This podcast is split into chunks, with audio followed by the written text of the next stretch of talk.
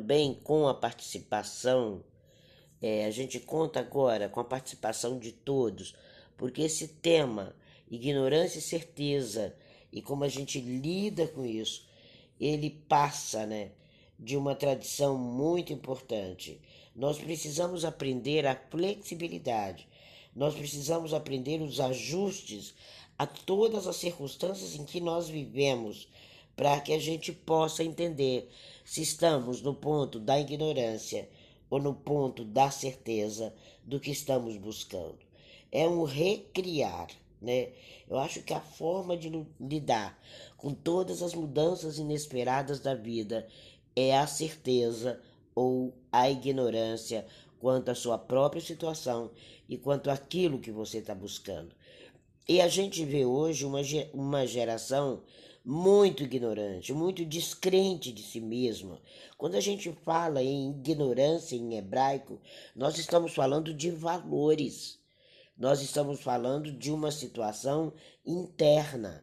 Nós estamos falando de trazer à realidade com completa certeza aquilo que você tem de dentro para fora, aquilo que você tem no seu DNA, aquilo que você traz na sua essência. Por isso que nós ainda somos conhecidos como o povo do livro, o povo que busca conhecimento. Então a nossa experiência, ela nos ensina que o serviço, que o estudo, que o trabalho, que a crença, que o propósito, que a sobrevivência é um esquema que está na palma da tua mão. É você que faz ou não parte de uma determinada comunidade. É você que ignora ou tem certeza, de maneira animadora, de maneira crescente, o seu próprio papel.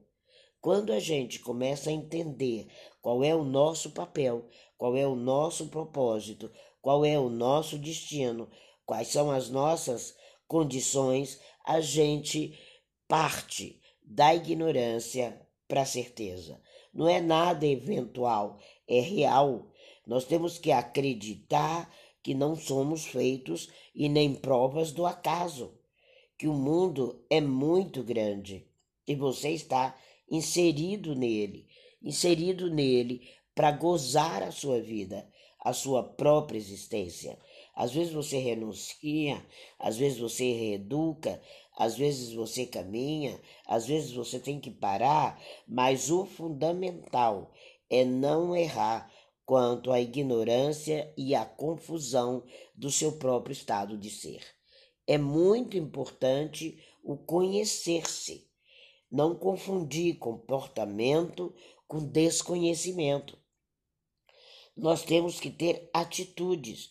Nós não somos pessoas perfeitas, mas nós somos pessoas de atitude, de observância, de representatividade, de papel. Você tem um papel, você tem uma roupa a vestir, você tem uma roupagem. E essa sua roupagem são seus verdadeiros valores e aquilo que você vai passar adiante. Viver é um fluxo. Viver é um filme que você vai produzi-lo com as suas alternativas. Você é o cabalista. Você é aquela pessoa que tem um sintoma de crescimento, de autovalorização, de não descartar os seus direitos e de levar adiante o seu processo. Nós não temos, não estamos mais no tempo do prato de lentilha. Hoje nós estamos com um pote de lentilha na mão. É muito diferente. Hoje você tem o direito de existir. Hoje você tem a fórmula para existir. Hoje você é um escolhido dentro de um projeto aonde, de uma maneira respeitosa e consciente, você almeja algo e alcança. É o almejar, é o alcançar, é sair da ignorância para a certeza. Para isso, nós precisamos entender o que nos é exclusivo, o que é que nós estamos tolerando, qual é o valor da terra que você está pisando, quem são as pessoas, quais são as histórias. O que tem de encantador e de progressista na sua história? O que que tem de influência da sua personalidade? Quando você começa a entender isso, você começa a atingir os alvos. Você começa a corresponder. A sua narrativa é outra. E nós não podemos ser incapazes ou irresponsáveis de não postularmos o melhor para nossa rota. Essa postulação, essa mudança de evento te tira da derrota para o sucesso.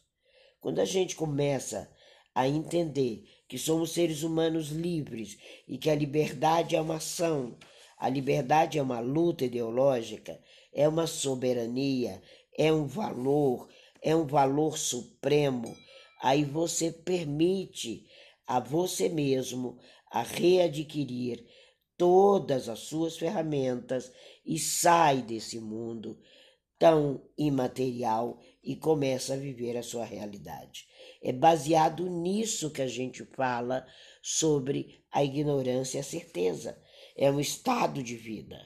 Quando isso é incrementado, você começa a incrementar os tendões da sociedade que você vive, com seus valores, com sua fala, com seu processo, com seu engajamento. Hoje nós estamos falando muito em política de engajamento. Nós estamos muito baseados em questões fortes de valores, valores da terra, valores do ser humano, e a gente precisa entender esse valor, que é um valor de debate nacional, que é a certeza de ser o que veio para ser. Nós precisamos levar para debate nacional todos os nossos grandiosos valores, sairmos da ignorância, sairmos da parcimônia e para debates mesmo, onde nós podemos levar a tomada de decisão e pavimentar um caminho melhor com o consenso como a vontade nacional de ser o que veio para ser. Nós não podemos mais aceitar que as pessoas não vivam o que vieram para viver, que não se beneficiam, que o seu mundo ao seu lado não esteja revestido do seu comportamento, das suas certezas. Chega de comportamento brutal. Nós precisamos ser uma exceção à regra, muito clara apresentar ao mundo aquilo que nós temos dentro de nós. Isso é muito importante. Nós não podemos mais ficar no vandalismo da ignorância. Nós precisamos planejar, planejar para o sucesso, rumo ao sucesso, ceifando milhões de empecilhos que surgem à nossa vida.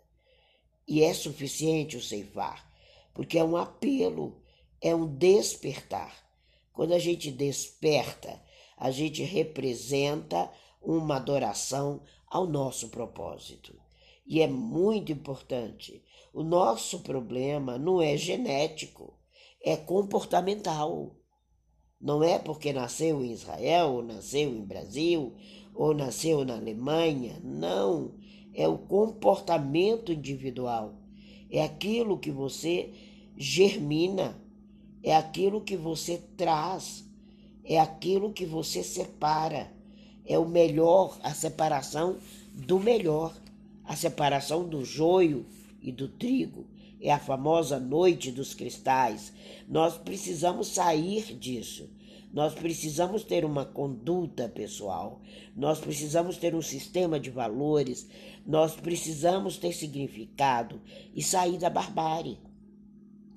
As pessoas ainda vivem na barbárie.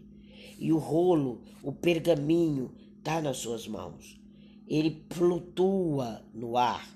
Nós precisamos entender que conhecimento flutua. Ontem fizemos uma sala ali no Instagram e que alegria poder passar conhecimento e poder ver uma infinidade de pessoas que nunca entraram entrando ali. Tenha o desejo de aprender, tem o desejo de compartilhar, separe seu tempo. As labaredas do conhecimento estão aí, queimando, queimando o coração de muitos. E você precisa acender esse fogo não um fogo que destrói, que é o fogo da ignorância, mas um fogo que aquece, que é o fogo da certeza. É a certeza, é o conhecimento, é o construtivo, é a escolha. Permaneça numa escola que você pode crescer, porque a noite trágica, ela vem quando você não sabe aonde está. E isso parte da responsabilidade. Abraham, ele implorava para que, se pelo menos um fosse justo, ele tentou barganhar com o Eterno para ver se houvesse um justo em Sodoma, se ele poupava aquele lugar. E há um significado para isso. Aonde você tiver, tem um justo precisando de você. Aonde você tiver, tem uma cidade para você conduzir, sabe?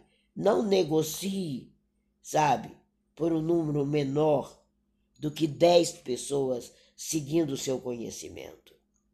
Cumpra sua missão, retribua, sabe? Sair da ignorância para a certeza é a retribuição.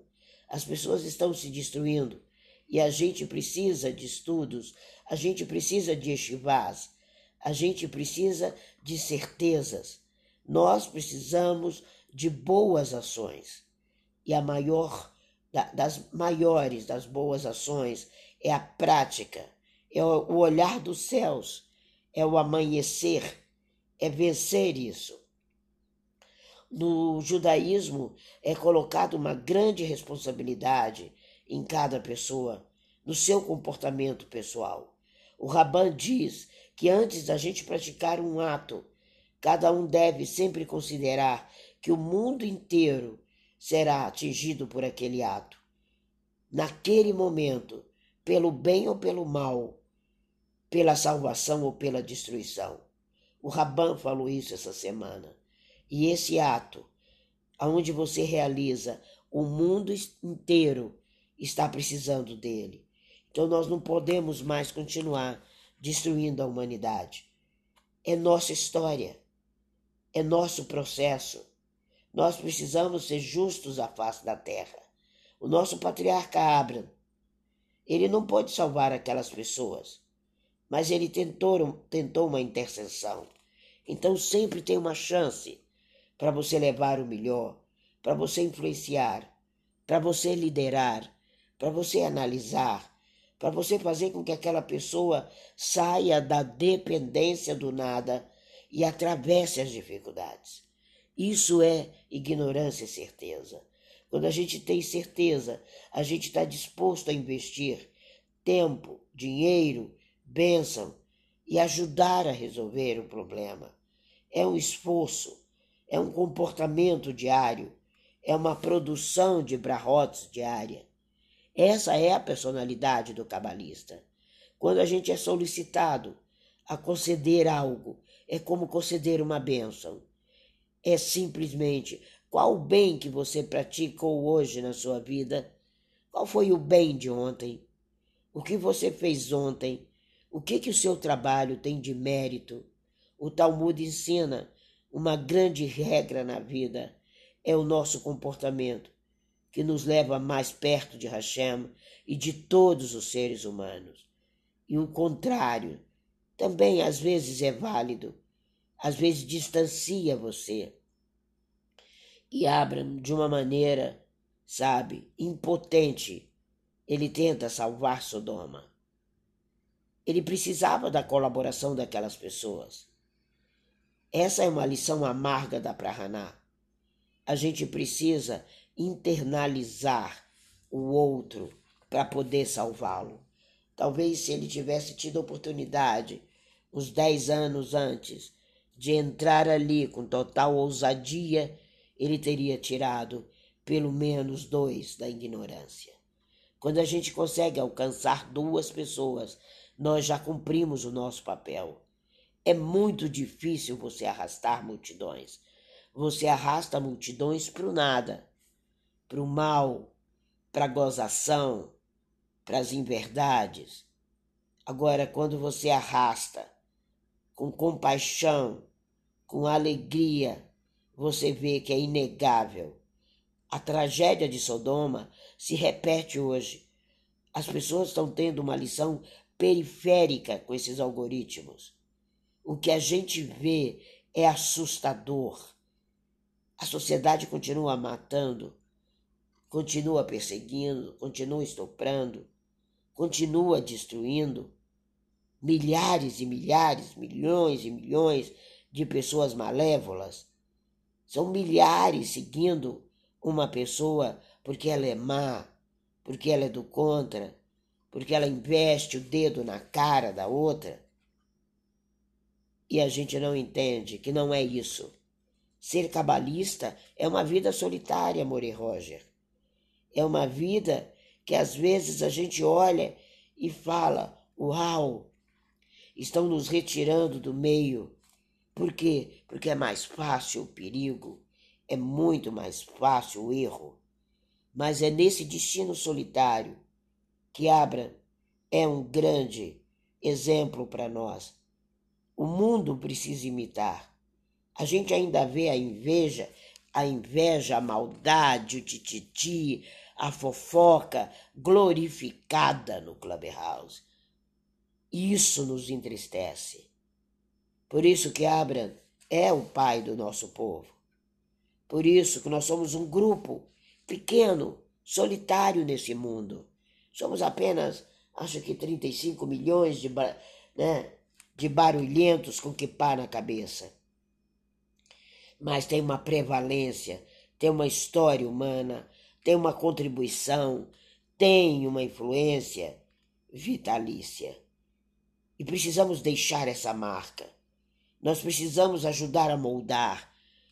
Você tem que ter coragem de ter a soberania de buscar o teu nome, buscar sua raiz, buscar a piedade de Isaac, entender a, a mensagem de Abraão, entender que, sabe, o verdadeiro significado do nome Isaac é sozinho.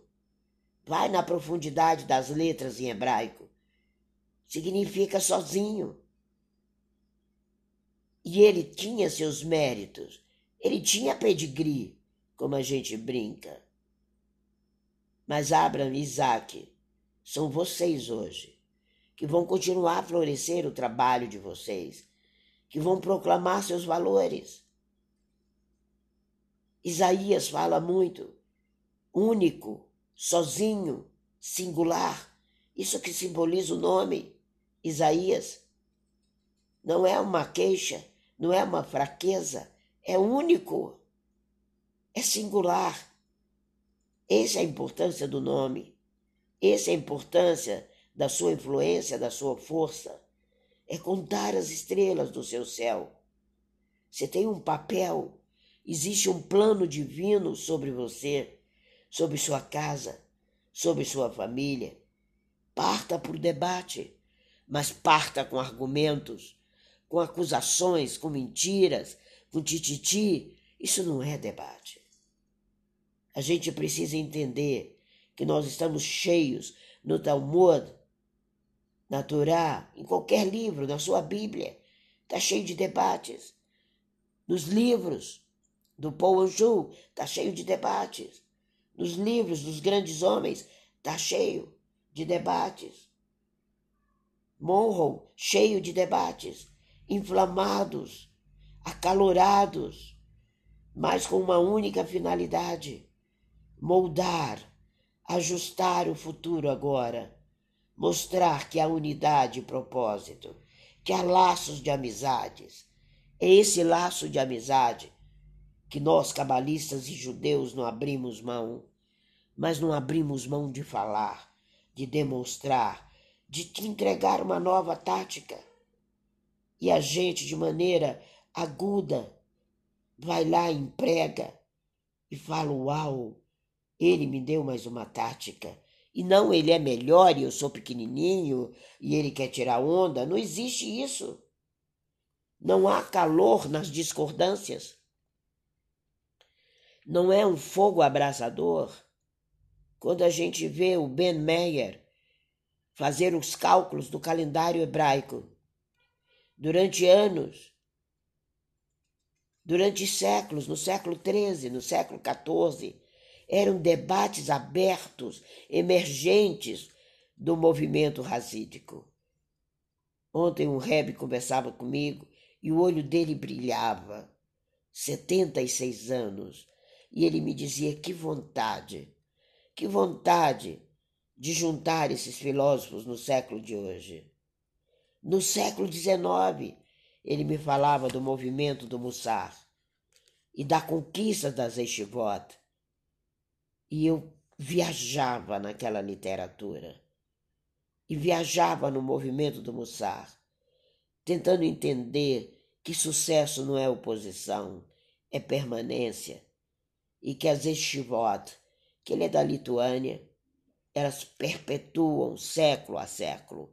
Procure perpetuar sua história de uma maneira não de debates, mas de argumentos, como o movimento sionista do século XX. Nós precisamos voltar esse ponto de vista. Nós precisamos, com muita dificuldade, enfrentar essas barreiras, Roger. Não é fácil.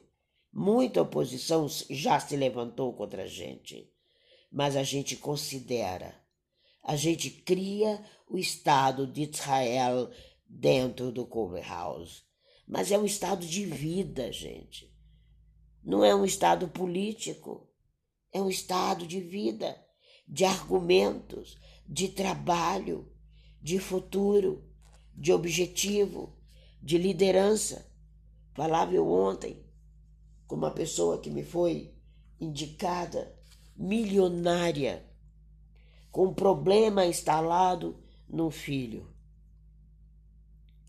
Ele dizia para mim: me socorre, porque eu não sei onde estou e eu estou deixando o país por isso. Eu disse: Você não está deixando o país.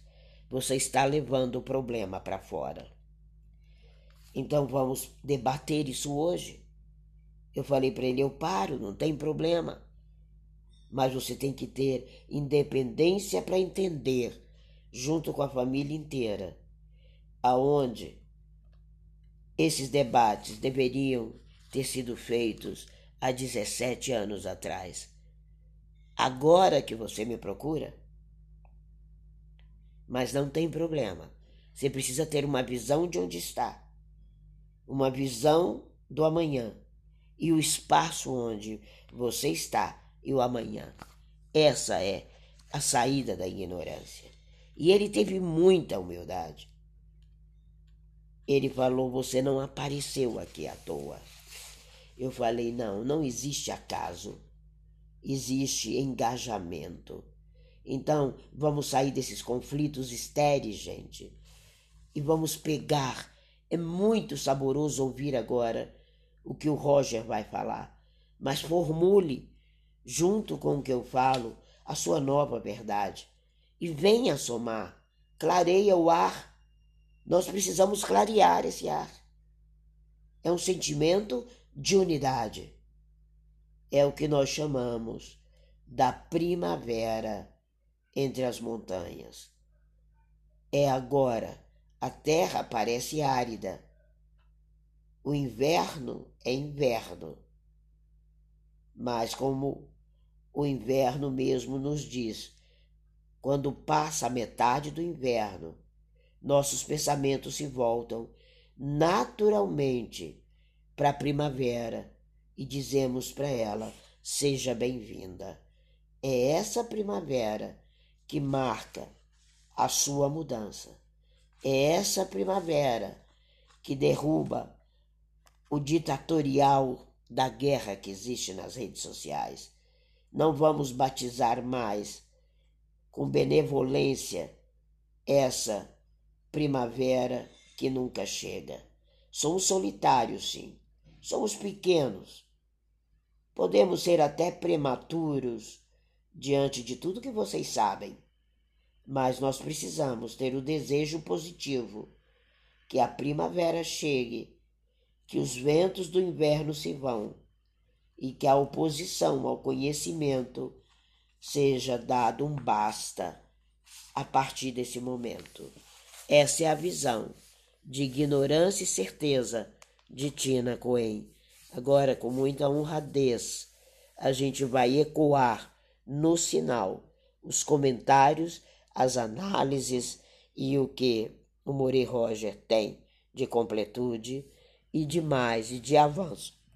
Porque sempre alguém avança, alguém vai adiante. Então deixe ir e tenha harmonia e atitude cabalista de parar e ouvir com exclusividade o que o outro tem para trazer como verdade, como crescimento, isso é, sair da ignorância para a certeza.